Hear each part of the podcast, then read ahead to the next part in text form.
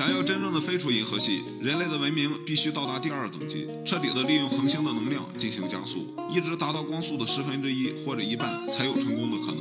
在这样快的速度下，我们的时间会处于一个停滞状态，这也是飞出银河系和太阳系最基本的条件。根据哈勃望远镜的观测，目前人类可观测到的宇宙直径是九百三十亿光年，这对人类来说已经是遥不可及的距离了。而这个距离还在扩大，宇宙还在不断膨胀，超越光速实现飞出银河系这个方法已经不现实了。当光速飞行无法实现后，人类还有一种方法可以尝试，那就是时空穿越。怎么时空穿越呢？大家能够想到的方法就是虫洞，通过虫洞，人类瞬间可以到达几百万光年的地方。但是理想很丰满，现实很骨感。目前人类还没有发现虫洞的存在，所以它还只是存在于我们的想象之中。或许在做梦的时候，我们能实现飞出银河系吧。